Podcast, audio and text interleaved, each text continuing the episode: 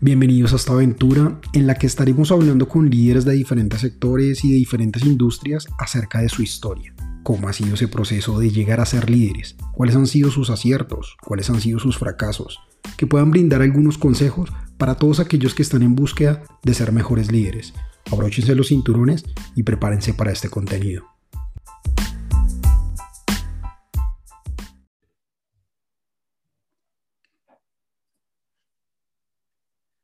Hola, hola, buenas tardes a todos. Y bueno, el día de hoy tenemos a un invitado, el señor Luis Barrios, alguien que conocí eh, trabajando en una compañía y quien tiene una experiencia en, temas de desarrollo de producto, ¿sí? en temas de, trabajar asociado a innovación, pero en temas de producto, de creación de producto. Y pues básicamente lo que, lo que hoy buscamos es poderles compartir cómo es liderar la creación de un producto alrededor de la innovación. Entonces, Luchito, bienvenido. Eh, no sé qué quisieras contarnos acerca de ti antes de, comenzar. Bueno, Moses, primero que todo, pues muy contento por esta invitación y pues espero que quien nos vea y nos escuche pues se lleve como algo, algo chévere para aplicar como en su, en su vida diaria, bien sea en el ámbito profesional o personal. Entonces yo creo que eh, con esa intro, pues nada, yo quiero agregar que eh, pues sí, trabajamos con, con Moses juntos hace ya como un añito, la, bueno, casi vamos a cumplir un, un, año de habernos visto por última vez en un escenario profesional. Eh, me desempeñé como director de producto en esta, en esta compañía. Eh, actualmente tengo pues más o menos más de 12 años de experiencia en temas sobre todo digitales, como negocios digitales, primero empezando desde tecnología y después siendo hacia áreas de producto donde pues me he como enfocado, me he especializado, entonces pues nada, yo creo que súper contento y, y, con ganas de compartir pues esa experiencia para, para, para tu audiencia, Moses. Listo, súper Luchito. Yo comenzaría entonces preguntándote como para ti, ¿qué es, qué es ser líder?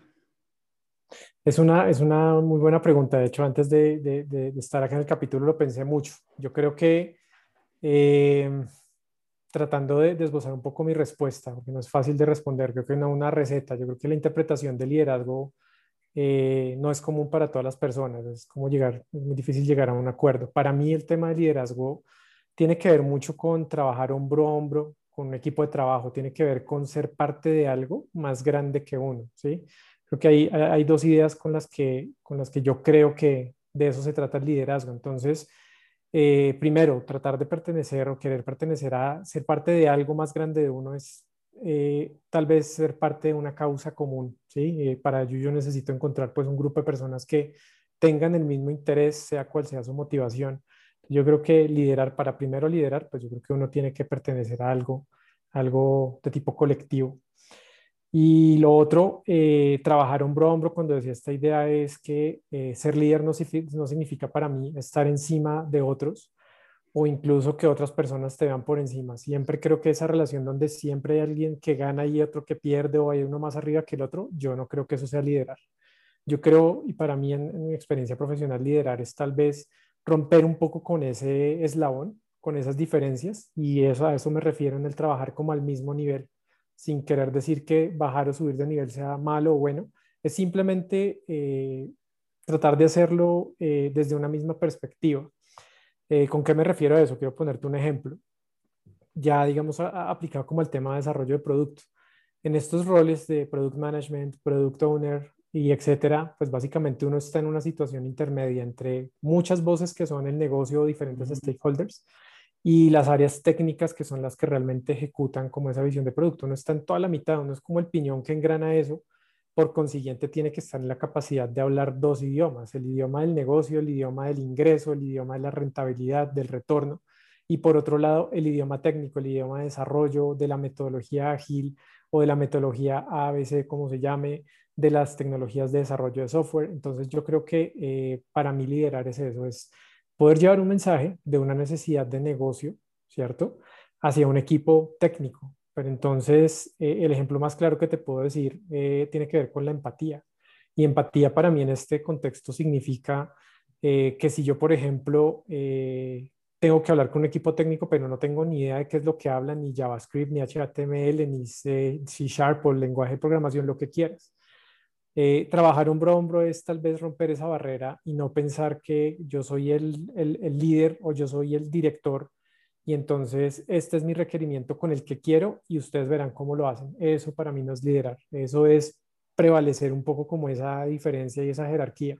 Para mí liderar es tal vez eh, estar en las conversaciones de los muchachos o de los equipos cuando empiezan a hablar en su lenguaje para tratar de compaginar y tratar de, de entender muy bien de qué hablan, porque eso más adelante me puede hacer a mí como líder, como una persona más del equipo, eh, que puede estar viendo otras cosas y los puede orientar. Entonces yo creo que eh, tal vez la respuesta es un poco larga, pero me centro en esos dos puntos donde yo creo que eso para mí es liderar, es estar hombro a hombro y siendo parte de algo más grande que uno, una causa común. Sí, ahí, ahí entiendo que no es nada como jerárquico o burocrático, sino más como, como esa compaginar y, lo que uh estar en el momento para poder ser ese piñón que, que engrana esos dos mundos. De acuerdo. Súper, súper. Y Luchito, en todo este campo, digamos, en toda esta mm, experiencia que has tenido en, en, en, temas de ser líder, ¿cuándo, digamos, cuál, ¿cuándo fue ese primer momento en el que te sentiste como involucrado en, en un escenario de liderazgo? Eh, como que venías trabajando en, en, tu mundo y de un momento a otro es como, ahora eres líder. ¿Cómo, cómo fue ese primer momento?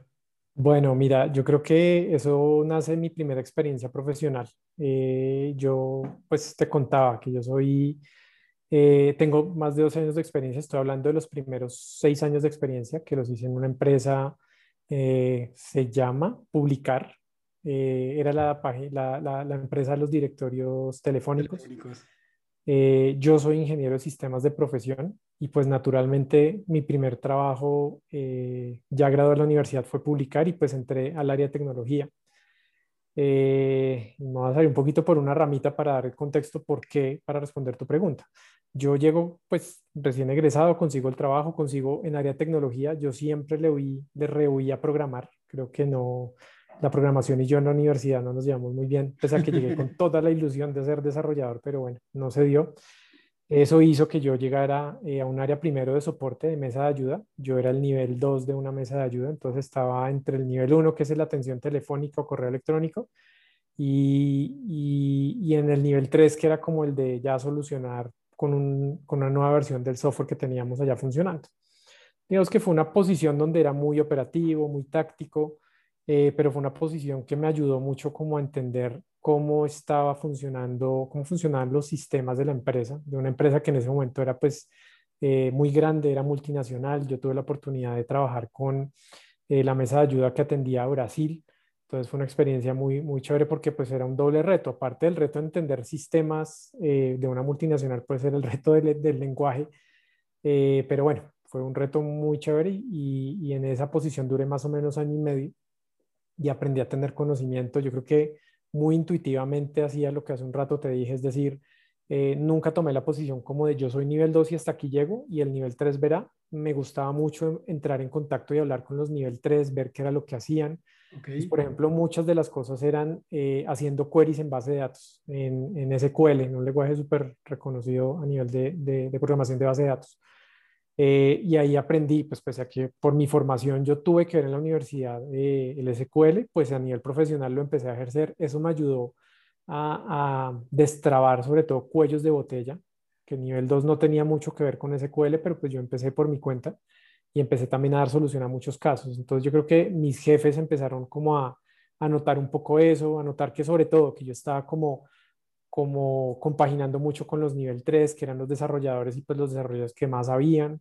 Eh, entonces eso les gustó y, y, seguramente uno de mis primeros jefes me, me vio con ese potencial y, y, entonces de ahí yo pasé un equipo ya de desarrollo, ya dejé de ser soporte nivel 2 y pasé a ser eh, un equipo de, parte de un equipo de desarrollo en tecnología, donde mi rol fue levantar requerimientos y yo me sentí ya como en ese, ese fue como el punto de quiebre para mí porque una cosa era recibir solicitudes, yo era el que recibía los requerimientos y después en ese equipo de proyectos pasé a hacerlos.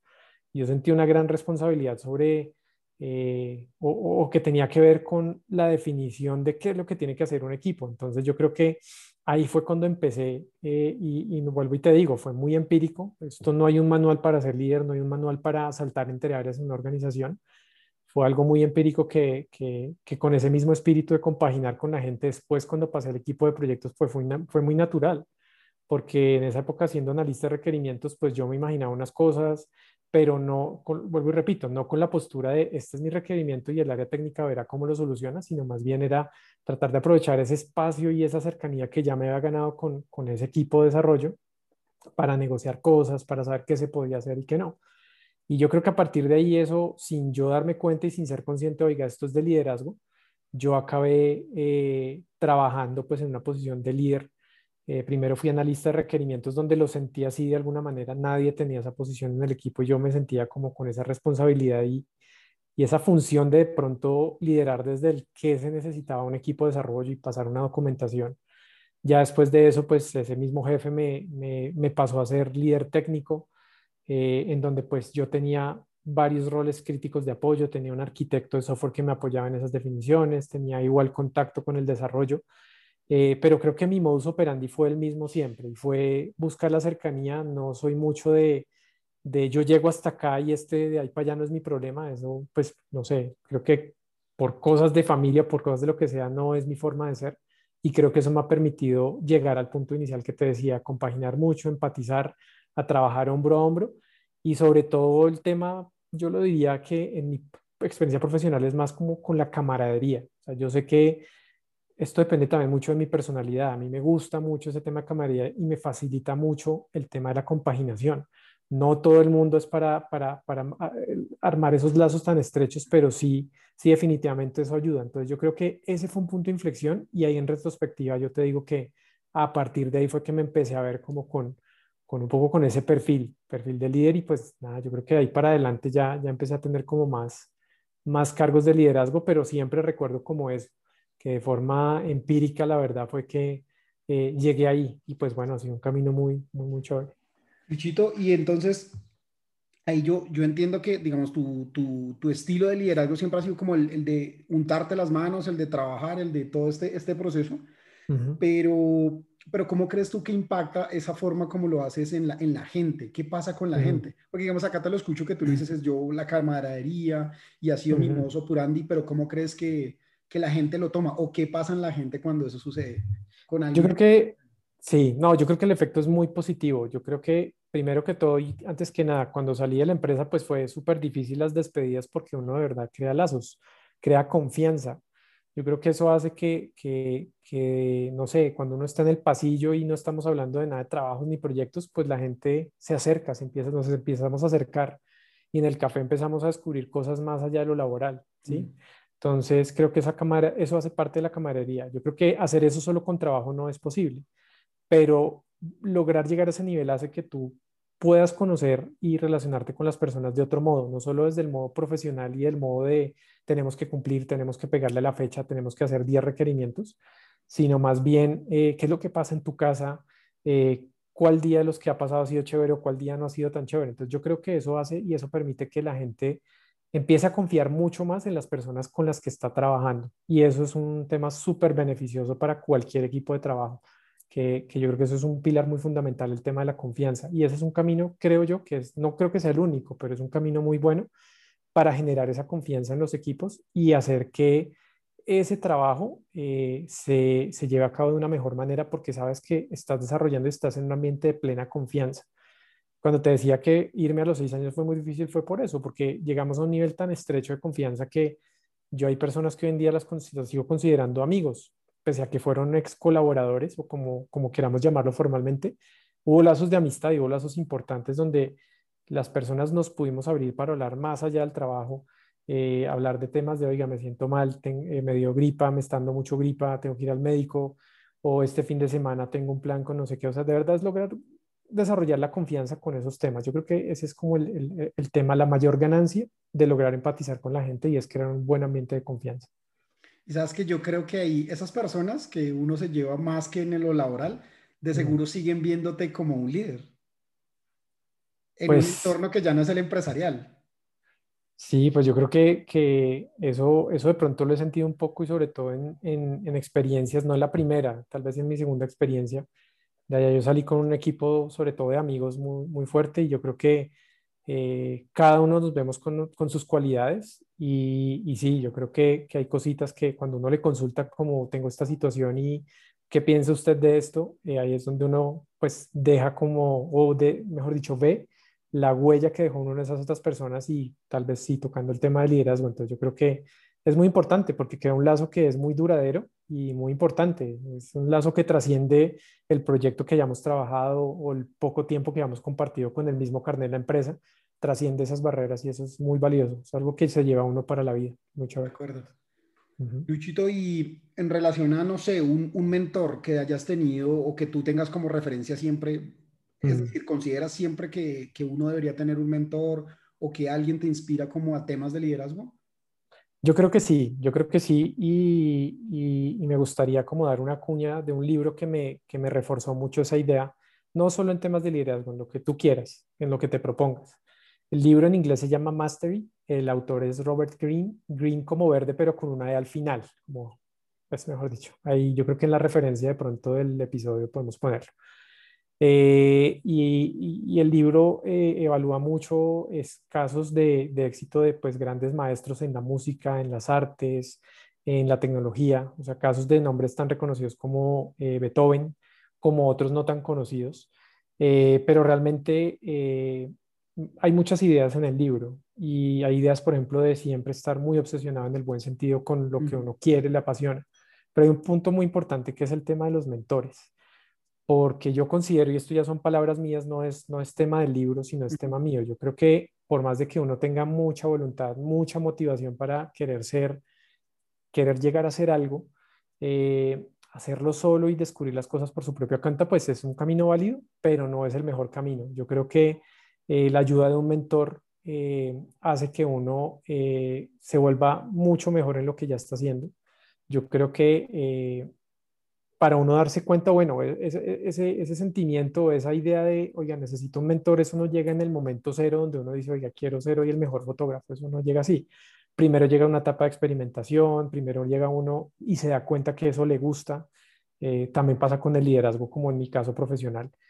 Y ya después es que uno empieza a ver, bueno, eh, empieza a ver referentes. Eh, en el trabajo uno empieza a ver esos líderes a los que uno aspiraría de pronto a recibir un consejo eh, y yo creo que es una, una, pieza fundamental. En mi caso, sí, claro. De ese primer empleo tengo un par de mentores eh, que hoy pues los tengo, los trato de tener muy cerca, muy cerca de mí y les consulto temas profesionales, eh, consultamos también temas personales, compartimos pasiones, por ejemplo, con los videojuegos, entonces hablamos de, muchas cosas, pero me acuerdo que en, en su momento un punto muy importante de desarrollo en mi carrera profesional fue haberlos visto como tal, como mentores, tal vez como personas que le podían enseñar a uno mucho y que adicionalmente tenían toda la disposición para hacerlo, ¿sí? Porque había un marco de confianza, porque existía mucho, un lazo muy cercano. Entonces eso permitía, por ejemplo, me acuerdo con uno de ellos que hoy, hoy trabaja en Amazon Luxemburgo, le ha ido bastante bien, lo admiro mucho, es una persona muy inteligente y me acuerdo que cuando trabajábamos juntos, trabajamos en dos lugares juntos y compartíamos viajes en Transmilenio. Y esos eran los momentos donde había mucho espacio para compartir ideas. No siempre eran las ideas de liderazgo, no siempre tenía que hablar de lo mismo, pero sí que había una relación muy, muy chévere donde había espacio para hablar de todo. Entonces, para mí, tengo ese recuerdo, o sea, de ese mentor que pues hoy ya no está aquí en Colombia. Nos hablamos pues vía, vía internet, pero sí recuerdo mucho que en algún momento cuando compartíamos viajes de Transmilenio, esos eran los momentos donde realmente era, eh, mi posición era estar en modo esponja absorbiendo pues eh, toda esa sabiduría y todo eso que, que, esta persona tenía por enseñar. Entonces, sí, sí, definitivamente es, es, muy importante. Y yo creo que hay, hay un punto en donde hay que saber muy bien en dónde tiene mucho sentido y en dónde se va a sacar mucho más provecho de tener un mentor. No hay que perderlo de vista. Y el trabajo es de uno, definitivamente. No es, uno no puede esperar y pretender que eh, ya estoy en el punto donde ya necesito un mentor y espero a que me llegue a mí. Yo creo que eh, e, en eso sí, eh, el libro es muy, muy, el mensaje del libro es muy claro, eh, eso es un trabajo de uno, o sea, no, no, no, uno no puede pretender esperar a que se den cuenta del talento, de las ganas mm. que uno tiene y, y, que lo apadrinen a uno, sino uno tiene que buscarse ese espacio y buscarse la oportunidad y buscar la, la, la, oportunidad de que lo conozcan, de dejarse ver y ya yo creo que si, si uno gana esa oportunidad, lo que viene es pura ganancia. Entonces yo creo que, que, es eso, es, eh, es muy importante y es sobre todo de mucho, mucho relacionamiento con ese mentor, ganárselo ganarse su confianza para después poder hablar en toda la confianza sobre temas sobre los cuales uno quisiera aprender. Súper. Gracias, Luchito, por la recomendación del libro. y lo vamos a poner ahí en, la descripción. Y, creo que estoy de acuerdo contigo en el Mospong. Al final uno es lo, que uno ha aprendido y lo que ha absorbido de sus múltiples mentores. Si no es igual a un único mentor, sino probablemente lo que absorbió de, de, muchos de ellos. De acuerdo. ¿Y cómo, cómo es el liderar un escenario de creación de producto, Lucho?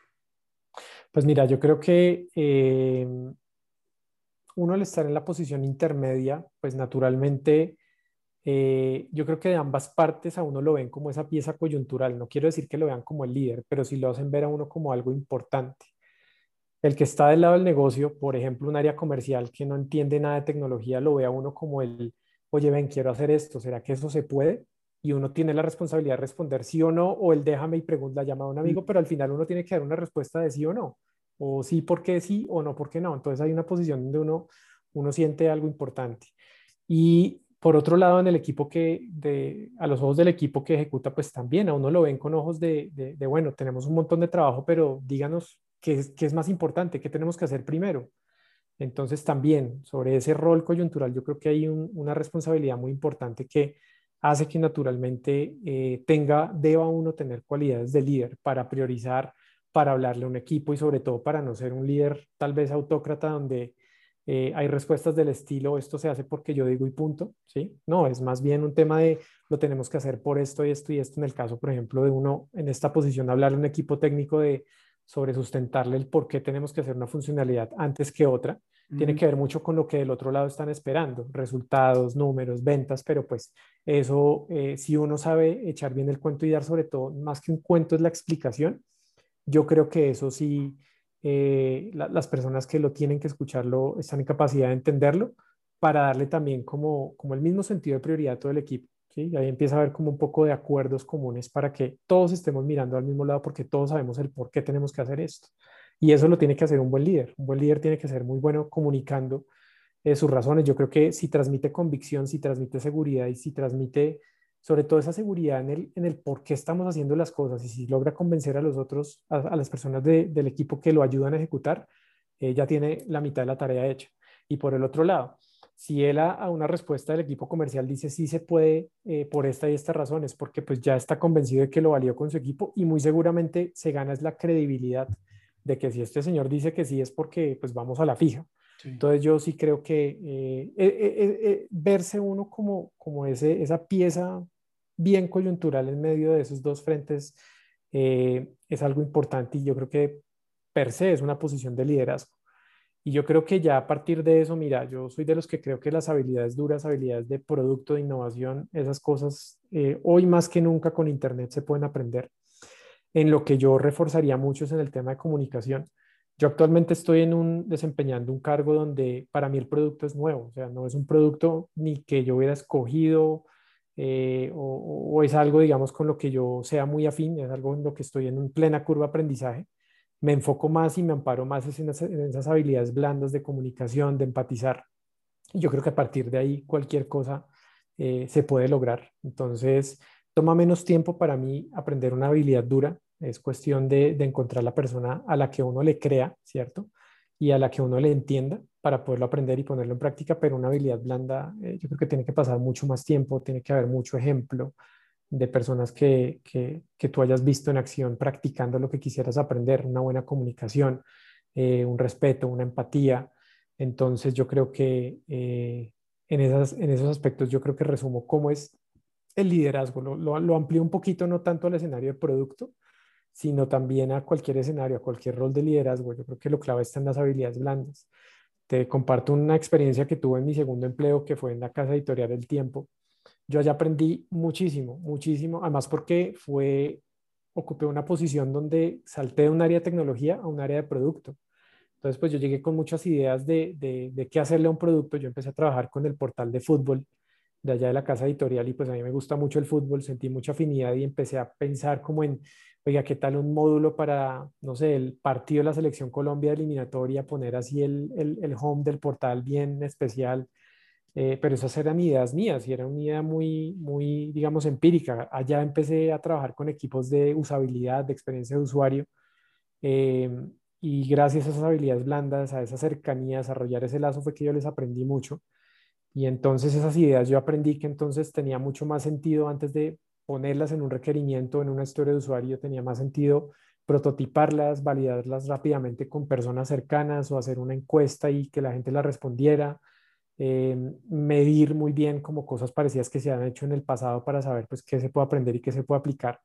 Entonces yo creo que eh, es un ejemplo claro donde para mí fue más importante la habilidad blanda de, de, la comunicación para después aprender algo muy específico del desarrollo de producto que tiene que ver la cercanía con, con los equipos de UX y de UI, de interfaz de usuario y de usabilidad porque yo creo que ese es el punto de partida de, de, cualquier cosa que tú quieras hacer en producto.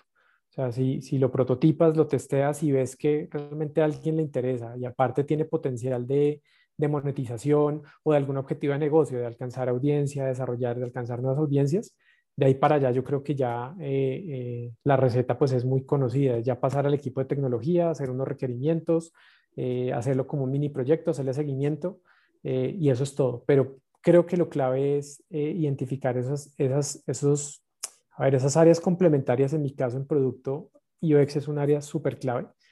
Eh, y a partir de esas habilidades blandas de la comunicación, de, desarrollar esos lazos, yo creo que eh, se logra pues como consolidarse como un líder de producto en el ámbito de la innovación. Ya después pues digamos que las metodologías uno las aprende, que Lean UX, que Design Thinking, pues hay, un montón de metodologías eso ya depende de pues, los equipos cómo se sienten más cómodos trabajando y qué tanta apertura tienen de experimentar, pero eso se aprende. Lo clave para mí sigue siendo, insisto, el tema de, la comunicación, la buena comunicación y crear el ambiente de confianza. Ok, entonces dices, eso facilita al final el tener ese, ese camino ya labrado de, de la comunicación y, y, el relacionamiento ayuda a que el resto fluya un poco mejor. Sí, sí, de acuerdo. ¿Cuál ha sido ese reto al que, digamos, desde el punto de vista de liderazgo, sientes que, que has tenido que enfrentarte eh, en, todo este tiempo? bueno, yo creo... Retos, ¿no? Sí, sí, pues mira, yo creo que eh, mi zona de confort siempre ha estado manejando, o sea, más, más de puertas para adentro de puertas que puertas para afuera. Me explico. En la misma analogía del equipo comercial o el equipo técnico, pues yo estoy más en mi salsa como cuando ya tengo claro el que quiero hacer y vamos a ver cómo se hace. Me, me apasiona tal vez mucho más el cómo y por eso compagino más con el equipo de UX o con el equipo de tecnología. Cuando es con el que, pues siempre han venido retos muy grandes y yo creo que un reto muy, muy chévere, no en mi última experiencia, en la, penúltima en, el tiempo, eh, fue con el último proyecto que hice allá, eh, tuvo que ver con eh, el modelamiento del modelo de pago por contenido en digital, el famoso paywall que ya muchos otros medios como el New York Times, el Washington Post, hoy pues yo creo que ese modelo ya es muy ampliamente conocido. Medium, que es esta plataforma de, de blogging, pues también lo tiene. Eh, pero pues para un medio colombiano de una serie de percepciones y percepciones no solo para nosotros los que leemos las noticias y creemos que no tienen valor. O mm. sea, nosotros tenemos la creencia que cualquier noticia la ve uno en cualquier medio, hasta en Twitter o medios independientes. Creo que luchar contra ese paradigma hacia afuera fue un reto, pero de puertas para adentro en la empresa fue un reto muy grande porque eso fue eh, convencer sobre todo a, los equipos que, que, se dedicaban a las suscripciones del periódico impreso. Entonces, allá, allá adentro siempre, digamos que, que, se tenía una connotación que lo digital era como lo, lo añadido, el bonus, pero lo que tenía más valor era el impreso, porque pues todo esto pasaba por un proceso de manufactura, de máquinas, de imprentas. Y cambiar ese paradigma fue un reto bastante, bastante complejo, pero bueno, yo creo que también fue muy gratificante. ¿Y dónde está lo gratificante para mí? Estuvo en conseguir eh, de alguna manera también empatizar con muchas áreas, muchos actores que en un principio se veían muy lejanos, se veían como, a ver, mientras uno está en innovación y en los temas digitales, uno a veces se cree como, no, el cool, el que sabe lo último, eh, pues tener que eh, trabajar en equipo con personas que de pronto ya llevaban muchos más años trabajando, que tenían ya eh, eh, formas de trabajar, costumbres, de pronto también zonas de confort, que de pronto no veían tan cercanos esos cambios tan de paradigma, eh, y trabajar para convencerlos y caminar en que sí, toca no perder el valor del impreso, pero darle más valor a lo que se escribe en Internet. Eso fue un reto, un chicharrón bastante, bastante grande. Eh, pero yo creo que por el camino fue, fue un pulso muy, muy, muy largo, de muchos años. Yo creo que incluso antes de yo llegar allá, yo llegué en el 2013, ya habían hecho un intento con una, pues pagaron auditorías para, perdón, más que auditorías, pagaron consultorías para, para que alguien les dijera cómo se debía hacer. El primer intento no fue. Yo hice, creo que dos intentos. El segundo intento no fue y el tercer intento, pues más o menos tuvo cara. Eh, yo me fui y el proyecto no había salido, pero siento que, que, logramos ese avance importante. Para mí, no, no hablo como tal de si salió o no salió, yo hablo más es de de lo que pudimos hacer con el equipo nuestro de digital, porque la iniciativa era algo que jalonaba el equipo digital y de innovación. Y, fue montar en el bus a otros actores, actores de impreso, a gerentes del, del, impreso, áreas de servicio al cliente donde están era acostumbrados solamente a atender al señor que no le llegó el periódico, no le llegó la revista. Entonces, realmente fue como, como un escenario donde había mucha, mucha complejidad en función de la cantidad de actores y de diferentes interlocutores no solamente por sus roles, sino también generacionalmente. Yo creo que también el hecho de que pues, en la época yo tenía 32, 33 años cuando empecé en, el proyecto y pues estas eran personas que llevaban más o menos 15, 18 años en el periódico, ya me lleva un montón de trayectoria.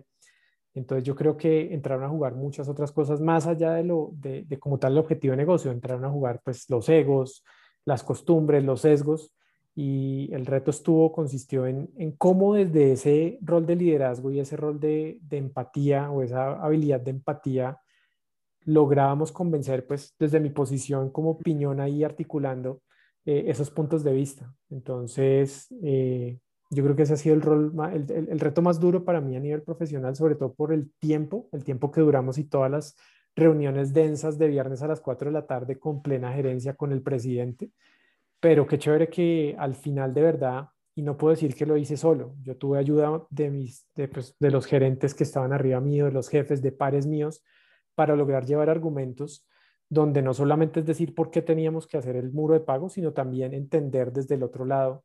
Fue hacer ejercicio de números en conjunto, no, no, no la clásica de haga usted los números y nos vemos y los cruzamos y no venga y los hacemos y qué tal si hacemos esto.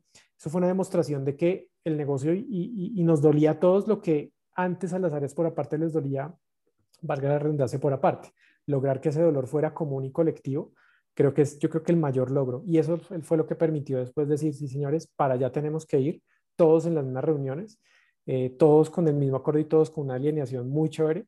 Entonces yo creo que eso es lo que, lo que más me llevó, un reto muy difícil, pero, pero que haberlo superado me dejó una muy buena satisfacción a nivel personal. De lo, de lo que dices, Lucho, me queda mucho como como el estilo mm, de, de, liderazgo, al menos el que traes tú, que trae mucho, mucha comunicación, mucho ser el mm. piñón, engranar mm. y empatía. Entonces, creo, que, creo que por ahora me voy llevando eso de, desde tu perspectiva de lo, que, de lo que es ser un líder, mover. Sí, no he escuchado el de dar las órdenes, líder, eh, mandar a estas personas, no, no, no lo he visto y, y, creo que es un punto interesante. Y mira que quiero, quiero complementar ahí antes de tu siguiente pregunta, es que pues lo chévere es que todo líder, digamos que ha tenido que empezar desde abajo y pues de alguna manera escalar en la empresa o, a lo que se dedique, siempre ha tenido que empezar en lo básico y no se puede negar que cuando uno está abajo, uno tiende a, a, sesgarse de esa visión de que no, como es gerente, entonces eso ni se baja y ni se unta. Entonces, claro, yo me acuerdo en mi primer trabajo cuando eso bajaba la presidenta, bajaba al piso de uno, uno se sentía como, ¿qué pasó? Mejor dicho, o sea, o la sacamos del estadio o nos van a vaciar, no sé, ¿sí? Pero siempre existe esa percepción de, de, ellos allá y yo acá, y yo sí creo que eso hay que romperlo. Ese ha sido, eh, yo creo que una de las, de las máximas con las que yo aplico o, que aplico en mi trabajo, es romper como ese paradigma de que siempre unos arriba y otros abajo, porque eso no, no, no, no es así, y es eso que tú dices. No soy partidario del clásico, aquí se hace lo que yo diga, usted no sabe quién soy yo, todo, todo eso va como un poco hilado, tiene que ver con lo mismo yo soy más del estilo de vernos a todos por iguales, un poco de pronto hasta abrazar árboles, pero por lo menos en donde he estado, en los lugares que he estado, me ha funcionado muy bien. Y, y, eso, eso, eso ayuda mucho a la cercanía, darse, darse a conocer, darse a ver con el resto del equipo y ver que uno es uno más, no uno que está más arriba y que si baja es porque, hoy fue pucha, algo raro pasó. Entonces, eso es clave. ¿Y cómo, cómo manejar una situación, digamos, en la, lo, lo traías a la mesa de ser abrazar árboles? ¿Y qué pasa cuando de pronto dentro del equipo, dentro de con quienes tú estás trabajando, hay alguien que podríamos llamar dentro de los juicios una persona difícil? Pues mira, yo creo que eh, ahí entra un poco el terreno de la emoción y de la sensación de control que uno quiere tener como líder. Es natural que si uno está con una responsabilidad de, no sé, entregar una funcionalidad en una fecha y que no se pase el presupuesto, pues uno ya por definición necesita controlar muchas variables. Pero hay unas cosas que uno no puede controlar. Y si alguien eh, la persona difícil porque esa es su constante o de pronto porque la persona tiene un tema de salud, eh, pero no lo dice y no lo exterioriza, pues ahí es donde uno tiene que eh, tener un poco de cabeza fría también, de tener como las emociones en el lugar que debe estar. yo creo que en mi experiencia, digamos que los, los casos no, no, no, no, los tengo tan marcados, no los recuerdo, ahorita se me viene a la mente uno donde pues trabajé con una persona eh, que era un líder técnico, para mí era, una, era la persona con quien yo consultaba absolutamente todas las definiciones técnicas de si, se podía o no se podía y discutíamos en conjunto.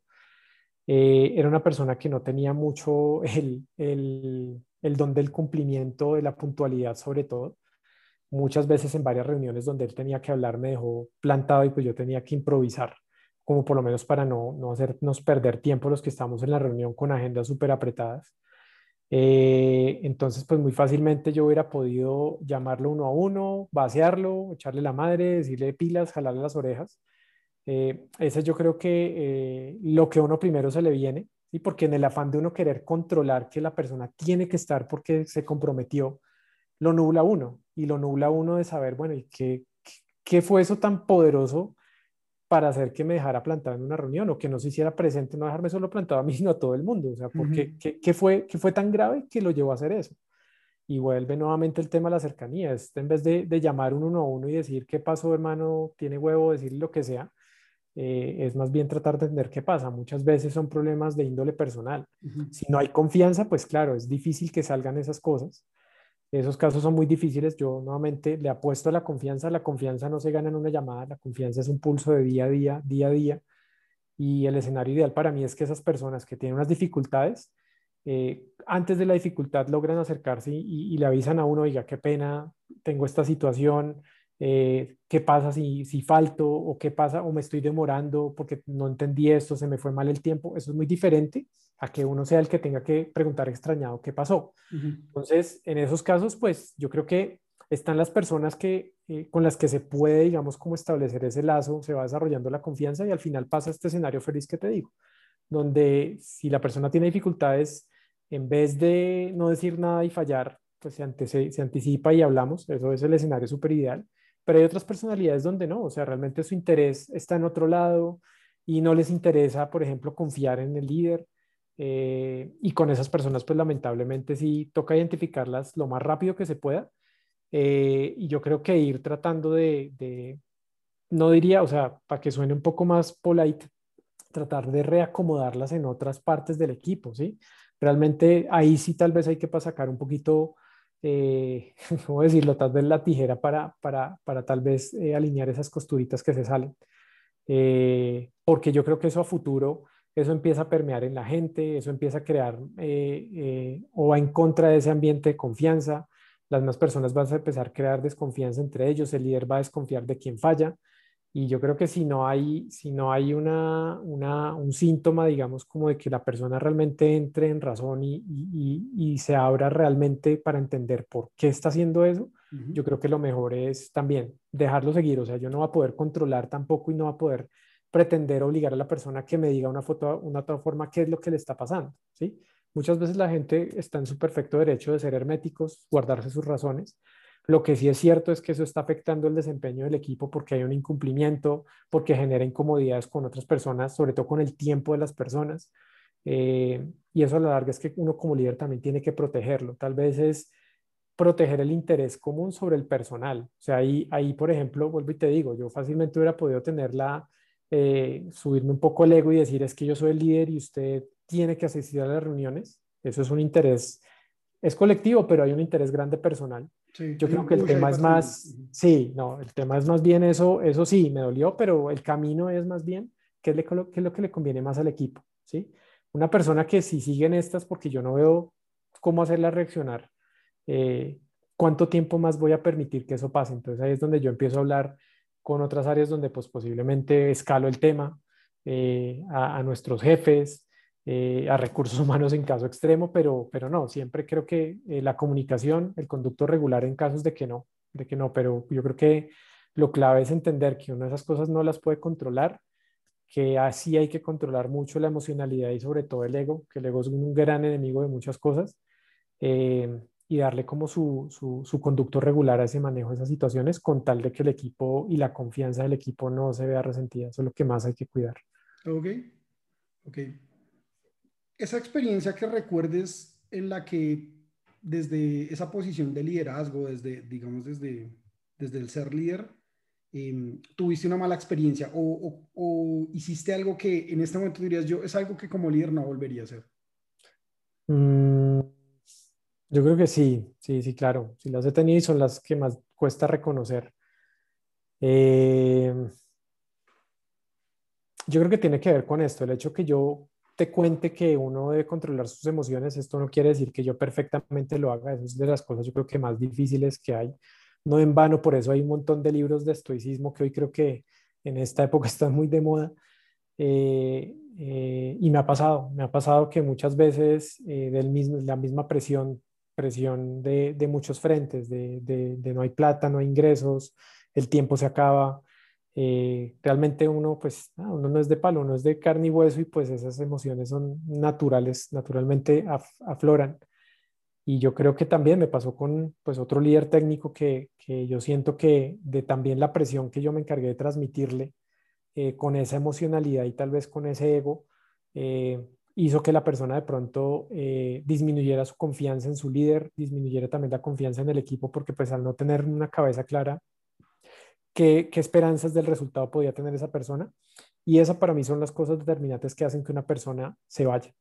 ¿sí? Entonces, eh, el, eh, esa situación difícil fue que yo creo que por un tema, un manejo que no estuvo muy adecuado de mi parte, sobre todo llevado de mucha emoción y de mucho ego, eh, hice que la persona se desmotivara y pues ante la, no estoy seguro si es la primera oferta, pero pues eh, sí sé, estoy convencido que llegó una oferta a la que tuvo que llegar y pues ponderó lo que le ofrecen allá versus acá, la situación de confianza y cómo ve a su líder y su nivel de credibilidad. Y pues claramente fue más bajo que la expectativa que le plantearon al otro lado y se terminó yendo. Y eso fue una baja que a mí me, me dolió porque con esa persona era una persona también de, de, de mucho confiar, de mucha cercanía, pero lamentablemente la emoción en su momento me, no me permitió como ser ese bloqueo de, de, hasta acá llego con la emoción y al equipo tengo que hablarle de otra manera. Entonces yo creo que eso es un reto y eso yo creo que eso nunca se termina de aprender. El hecho de, de conocerse uno y saber eh, hasta qué punto las emociones lo dominan a uno y sobre todo el ego. Hay que tener en cuenta que para tener empatía y para ser, para ser uno más, pues uno tiene que controlar mucho eso que siente y ese ego que a veces uno quiere que salga para demostrar que uno sabe más que los demás o que uno es el líder y uno las cosas hacen porque uno porque es el líder. No, eso tiene que estar muy uno tiene que trabajar muy duro para controlar esas cosas y lamentablemente eh, cuando hay mucha presión se vuelve mucho más difícil y, eso es un reto que, lamentablemente diría si tuviera la oportunidad de nuevo eh, el, tema clave es lograr hacer una pausa para, para que uno sea consciente de que no debe siempre pasar ese mismo, esa misma presión que uno le bajan al equipo, porque eso no es, no es un buen camino, eso deteriora la confianza, deteriora el rendimiento del equipo, porque si, si, si, si a mí me presionan, me da miedo, me da sentido de urgencia, me dan ganas de controlar todo y entonces me, me, descargo con el equipo, entonces el equipo va a trabajar con miedo, el equipo va a trabajar con afán, eh, muchas veces van a empezar al terreno de asumir cosas porque es que como no hay tiempo y eso es lo peor para la comunicación. Entonces, yo creo que así, si tuviera la oportunidad de hacerlo de nuevo, yo no bajaría la presión como la bajé en ese momento. Yo ahí le sumaría algo a lo que tú dices y es normalmente los roles de liderazgo, al menos desde mi experiencia, deben ser roles que aguantan zapato, es decir, mm. son mucho más, em, son mucho más resilientes frente a esas situaciones. Y no pueden bajarlas de la misma forma. Creo que en eso sí estoy de acuerdo contigo y, y, debe haber una preparación como líder para saber que a veces le va a llegar presión, pero no necesariamente esa misma presión la debe bajar igual. O incluso peor, hay algunos amplificadores de presión. sí. Una cosita y la, la, la, satanizan y la meten más fuerte al equipo. Sí, sí, de acuerdo. O usan la estrategia del policía bueno, policía malo. Entonces, como viene presión, entonces el que me presiona es el policía malo y se baja automáticamente haciéndolos a ellos también como, como si le saliera una línea directa de jerarquía para decir, ah, entonces, como él dijo y me está presionando, por ende ustedes también. No. Eso uno como líder tiene una, una, función muy importante para quedarse con esos golpes, como tú dices, está perfecta esa analogía, y al equipo tratar de encaminarlo pues sin que pierda como ese buen, esa buena sinergia que tienen para trabajar y no, no, no meterle más ruido con, mm. con vaciadas innecesarias, vaciadas que no tienen lugar. Entonces, de acuerdo contigo. Y ahora la, la otra pregunta es, te, te, preguntaba sobre, el, sobre el, el, escenario que no repetirías, pero ¿qué escenario desde el, desde el rol de, de, líder o de experiencia de líder tú recuerdas como, como un buen momento, como una gran experiencia o como algo que tú dices como, como con mucho orgullo? Mm, pues mira, yo creo que eh, es algo que me di cuenta hace muy poco. Uno, yo creo que en roles de producto uno, uno le seduce mucho al buscar, por ejemplo, trabajo, para qué producto va a trabajar. Entonces, por ejemplo, trabajar en Rappi, trabajar en Mercado Libre, trabajar en Unicornios, trabajar en Spotify, trabajar en, en temas digitales súper reconocidos es súper seductor. Eh, de lo que me di cuenta hace poco es que para mí eso, no quiero decir que no sea importante, es muy importante, pero no es lo más importante. Para mí lo más importante y por lo que saco pecho es tal vez por la calidad de las relaciones que, que, construí. Y yo creo que mi escenario, o sea, yo creo que cada uno de los trabajos en los que, en los que he estado y con los equipos que he compartido, eh, más allá de sacar pecho porque logramos vender X millones de dólares o lo que sea, o logramos ejecutar presupuestos de Y millones de dólares, eso para mí es secundario para mí lo que queda es que a la vuelta de un año, cuando uno cumple años, lo llamen los excompañeros. O para mí también cuando, eh, no sé, se encuentra uno en la calle, entonces, oiga, o sea, habla unos cinco minutos y por falta de tiempo se toma el celular y dice, veámonos, hagamos algo como continuar.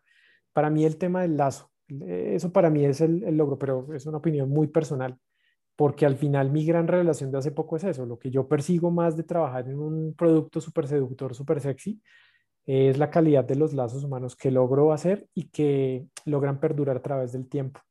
Entonces yo creo que eh, de cada uno de los lugares en los que he estado, eh, me he llevado grandes lazos, pues tú eres un gran ejemplo de eso. Mira, no trabajamos desde noviembre del año pasado y acá estamos y, acá estamos y seguiremos seguramente. Eh, con mis otros empleos también, hay personas que las considero muy cercanas. Entonces eso, eso para mí, cuando pasa eso, yo creo que digo, pucha, fue, fue muy valioso, me siento muy bien, me siento como en, en, en, mi salsa realmente, o sea, los lazos para mí son lo máximo. Y, y, eso, yo soy muy consciente de que eso hace que como trabajamos se recuerde, se recuerda eh, las victorias que tuvimos, de pronto también las fallas, pero creo que lo que más se recuerda en esos escenarios es eh, lo chévere, el ambiente tan bacano que tuvimos para trabajar. Eso es lo que para mí, eh, de lo que yo saco más pecho, como esas relaciones y esos lazos. Súper. Luchito, hablamos ya un rato y creo que ahí nos compartiste, te, agradecemos mucho por, por eso. Es para cerrar la conversación, ¿cuáles serían esos, esos consejos que tú le darías a, a, todas esas personas que están escuchando esto y están en ese camino por, digamos, algunos liderando, no, no porque tengan un, un rol de líder o no porque los hayan asignado como tal a eso, sino porque probablemente les está tocando ayudar o contribuir en algunos escenarios, ¿qué consejos le darías tú desde, desde tu experiencia? Pues miren, yo creo que aquí yo tengo, he tenido varios como conceptos clave, el tema de la empatía, el tema de trabajar hombro a hombro, de compaginar con la gente, del tema de control, estoicismo. Yo creo que mi primer consejo eh, es que eh, si les gusta, uno es líder no solo en el trabajo, uno es líder en su casa, uno es líder, puede ser líder con su grupo de amigos y uno se gana esas posiciones eh, teniendo convicción de lo que, de lo que quiere expresar, ¿sí? Teniendo, y eso genera credibilidad. Yo creo que lo primero sí es como, eh, a ver, no quiero, no, no, no, quiero que suene como, como vayan a leer al padre, ¿cómo se llama? El padre de Lineros, no, sino leer mucho sobre el tema, que yo creo que esos conceptos, o sea, no está la receta de cómo ser empático, cómo tener control, cómo ser estoico, no, pero creo que todos los libros eh, de una u otra forma tienen esos conceptos que yo los veo como ingredientes de una mezcla que es como difícil de separar, de destilar, pero que es lo necesario para que uno eh, logre posicionarse como líder. Y pasa como tú lo dices. Eh, e, eso es algo como muy que uno, uno lo sabe muy, muy hacia adentro, como diga, esto sería chévere, no necesita uno tener el rol eh, para ya convertirse en líder de un momento a otro, no hay un, un, cargo que le otorgue uno el poder de ser líder. Yo creo que está más por el lado de leer eh, libros que hablen de, de o ejemplifiquen situaciones de liderazgo. Yo creo que te puedo, puedo recomendarles otro libro que me, me llamó mucho la atención. Eh, eh, se llama Los líderes comen de último o Leaders Eat Last. Lo leí en inglés de Simon Sinek. Eh, lo podemos dejar también en la referencia. Yo tenía una expectativa muy parecida a lo que les estoy diciendo. Bueno, quiero saber cómo qué conceptos hay alrededor de esto. El libro abre sobre todo como, como un ejemplo de, de, de, cómo se ve ese liderazgo eh, de este estilo. Los líderes comen de últimas en el ámbito militar. ¿sí? Pero después habla mucho, por ejemplo, de neurociencia, habla de, por ejemplo, eh, cómo se logra un, entorno de confianza en la gente, entendiendo lo que yo les decía un poco de entender por qué la persona está fallando y no se presentó. Eso va hasta el ámbito, incluso en el libro lo abarcan hasta el ámbito de, nuestra fisiología y nuestra biología, de todo lo que nosotros atravesamos, por ejemplo, ante situaciones estresantes, cómo juegan sustancias que segregamos en el cerebro como la serotonina, oxitocina, las endorfinas, el cortisol, cómo juega todo eso. Eh, y, entendiendo eso, porque pues al final, pues nada, somos animales, biológicamente estamos programados para eso, para, para que el cerebro ejerza su función y nos regule con esas sustancias.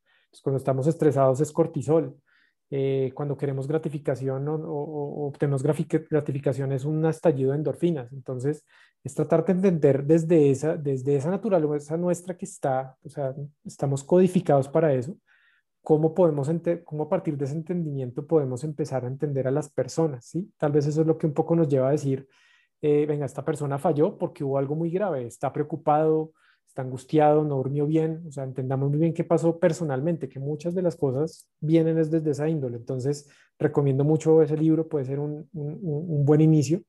Ese libro también maneja un concepto que ya había visto en otro libro y es el estado de flow, no, lo, no le encontró una traducción, pues la, la, traducción literal no, no, suena tan chévere, el estado de flujo no suena, no me dice nada, más bien un estado de flow, que es el estado donde cuando uno hace algo que realmente le gusta, siente como que el tiempo se le pasa volando, ¿sí? Cuando uno hace algo que no le gusta, pues nada, le cuesta mucho, el, cada minuto parecen horas, entonces también entender ese concepto y entender que esto no es solo, solo que se llama así, sino que hay estudios, hay libros que hablan de eso, el autor lo, lo referencia mucho en muchos libros cuando hablan de ese concepto.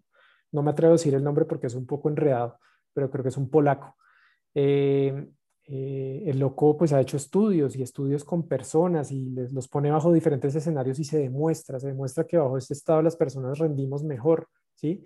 Entonces también uno como líder eh, tiene la tarea de identificar en los miembros de su equipo cuando están en su salsa, cuando están en su, en su, estado de flow y tratar de acomodar las cosas para que sacar el mayor provecho de ellos. Entonces, creo que esos libros que manejan conceptos para que uno aprenda son muy claves. Yo creo que recomendaría este que te digo, Simon Sinek, y uno muy, muy importante que tiene que ver con eh, la motivación, los tipos de motivación más bien que, que podemos desarrollar nosotros y en las personas. Esencialmente son motivaciones extrínsecas e intrínsecas. Y el, el, objetivo del libro es pues que nosotros encontremos formas de entender cómo a partir de la motivación intrínseca logramos los mejores resultados como seres humanos. Y ahí vuelve y se toca el estado, el, el, estado de flow. Este es un libro que se llama en inglés Drive, que sería como motivación, y el autor es Daniel Pink. Entonces yo creo que eh, esos dos libros para mí han sido muy, muy fundamentales en aspectos de liderazgo reafirmaron muchas cosas que a nivel empírico eh, hacía y, leyendo, es que eh, eh, eso a mí, en mi caso ha sido muy chévere, darme cuenta que lo que escribe una persona que se apoya en investigaciones, en referencias bibliográficas, es algo que yo de alguna manera he hecho por mis propios medios. Yo creo que eso también le ayuda a uno mucho a, a, convencerse de, oiga, si esto de liderazgo es conmigo, esto me habla, esto resuena, quiero saber más. Entonces yo creo que el principal consejo es libros, ese par de libros, y yo creo que es chévere también ese par de libros porque ellos, como guardan muchas referencias bibliográficas a otros libros, uno va llegando y va tejiendo una red de otros libros eh, para, para ello. Creo que, de hecho, del de Leaders It Last, yo saqué el de Mastery. Encontré por ahí una referencia al libro de, maestría y, ha sido un ejercicio muy chévere, pero, pero esos dos libros yo creo que muy recomendados. Eh, conseguirlos en español, en el, idioma que lo prefieran leer, pero creo que el conocimiento es invaluable. Y otra cosa, eh, yo creo que una cosa chévere que tocamos en esta entrevista es el tema de los mentores. Eh, y aplicado al tema de liderazgo, yo creo que es clave en el ámbito que uno esté, si es el ámbito familiar, uno tiene, uno siempre tiene como una figura que uno identifica, uno idealiza como, diga, yo quisiera ser como esta persona o yo quisiera resolver las cosas como las resuelve esta persona. Esos son los mentores. Y yo creo que la tarea ardua de uno es no solo identificarlo, sino tratar de buscarse el espacio y la confianza para que se cree ese vínculo de aprendiz maestro para que pues eh, ambas personas pues se beneficien. Créanme que eh, para una persona, o sea, a ver, no todas las personas que uno idealiza como, oiga, quiero ser como este, son dados a, ser mentores. Digamos que eso no, no, les interesa, no persiguen ese objetivo, pero hay personas que sí, ¿vale? Entonces yo creo que es, eh, vuelvo y digo, la tarea es de uno. No, se puede quedar esperando a que alguien se fije en uno, sino también uno tiene que, que, que, ver dónde está ese, ese, a ver, ese, ese match entre esa persona que uno está viendo y tratar de acercarse y tratar de ganarse el espacio puede ser que de primeras uno se dé cuenta y se, se, decepcione porque diga, no, pues no, no fue con este, pero hay que seguir, hay que seguir. Siempre habrá personas referentes y lo que tú decías. No es la figura de un solo mentor, o sea, puede haber muchos. Y en algún lado leía que, que, que uno incluso puede tener mentores dependiendo de áreas que uno quiera, que, que uno quiera fortalecer. Si uno quiere ser líder de producto, entonces tiene probablemente un, un, un producto owner o manager puede ser un mentor en ese aspecto, otro mentor en liderazgo, otro mentor en temas comerciales. O sea, no, no es una sola figura. Entonces yo creo que tiene que ver mucho con mirar ese círculo de personas personalmente y profesionalmente hablando, a ver qué, qué hay personas de las cuales yo quisiera aprender algo y tratar de establecer esa relación. Nunca se van a bautizar como te escojo como mi mentor y te escojo como mi aprendiz. No, eso es una relación muy natural, muy espontánea, que solo en retrospectiva se logra entender que fue así. Vuelvo a mi ejemplo, yo en las charlas de Transmilenio me parecía una nota salir y, disfrutaba hablar con, con, este mentor, pero después de unos años y sobre todo cuando ya extrañé los viajes en Transmilenio fue que me dije, oiga, se de verdad un peso, no solo por donde está hoy, sino por todo lo que le aprendí y sí, lo considero un mentor. Y a partir de ese momento fue que empecé a, a, decirle en un par de ocasiones, lo considero mi mentor, pero durante uno no se da cuenta. Lo clave es sí entender que, que hay una idealización de esa persona y que uno quisiera como aprenderle mucho a esa persona, entonces construirle el vínculo. Entonces, para sintetizar, libros, lectura y identificar cuáles son esos mentores de los cuales uno pueda aprender, que eso de alguna manera acelera el proceso y para, para obtener muy buenos resultados. Súper, Luchito, excelente. Además que creo que nos llevamos un montón de cosas por leer que de seguro tomaré nota. Algunos, el de los líderes comen de último, ya lo había leído y definitivamente es un buen mm. libro, pero el de Mastery lo voy, lo voy a checar para, Mm. Me gustó lo que, lo que viene ahí. Listo, Luchito, creo que con eso cerraríamos el, el, tema. No me queda más que agradecerte por, por compartirnos esto y por como darnos la oportunidad de aprender un poco desde tu historia y desde, desde lo que ha sido ser líder para ti. Bueno, no, yo también te agradezco mucho, de verdad, muy, muy entusiasmado de, de hacer parte pues, de este espacio. Me parece una iniciativa muy, muy bacana y espero que, que las personas que nos escuchen no solo en este capítulo, sino en todos los que llevas, eh, se lleven algo. Yo creo que, eh, vuelvo les digo, no hay una sola receta de cómo ser líder, eso no lo enseñan en un pregrado, eso no, lo es, no hay un solo libro que, que, te enseñe a ser bueno o el mejor líder. Eso se aprende haciendo, se aprende escuchando de muchas fuentes. Yo creo que, eh, y esta es una fuente muy valiosa, yo creo que la experiencia de personas contando, echando su cuento y, y por qué se ven como líderes, creo que es una, un, un propósito muy chévere. Entonces, espero que pues quienes nos escuchan lo vean, lo, lo, vean de esta manera, les sirva muchísimo y bueno, que este espacio siga, siga, siga creciendo y que todos podamos aprender mucho de liderazgo, que esto es algo de nunca, nunca acabar. Sí, de acuerdo, no, yo me, cada vez que hago una nueva sesión me motiva más a escuchar, porque lo, que, lo que digo en cada una de, de, las sesiones es, no, no hay un líder bueno y un líder malo, simplemente hay diferentes formas de liderar. Y el poderla traer a la mesa, pues permite lo que, lo que estamos hablando que tú puedas escoger, ah, eso me gusta, no, esto de pronto no, este estilo tan abrazar árboles no me gusta a mí. Sí. Está más el de la lectura, entonces que cada quien mm. tenga sus sabores y Exacto. proceso. Chéverísimo. Muchísimas gracias y bueno, esperemos que podamos vernos también de pronto en una, en una nueva sesión que nos piden como queremos, segunda parte. bueno, no, no, encantadísimo, pero no, que el podcast y, el, y este, este propósito que tiene siga creciendo y pues muchas gracias, nos te mando un gran abrazo y y gracias a todos. Gracias a ti, Luchito. Entonces, nos bueno.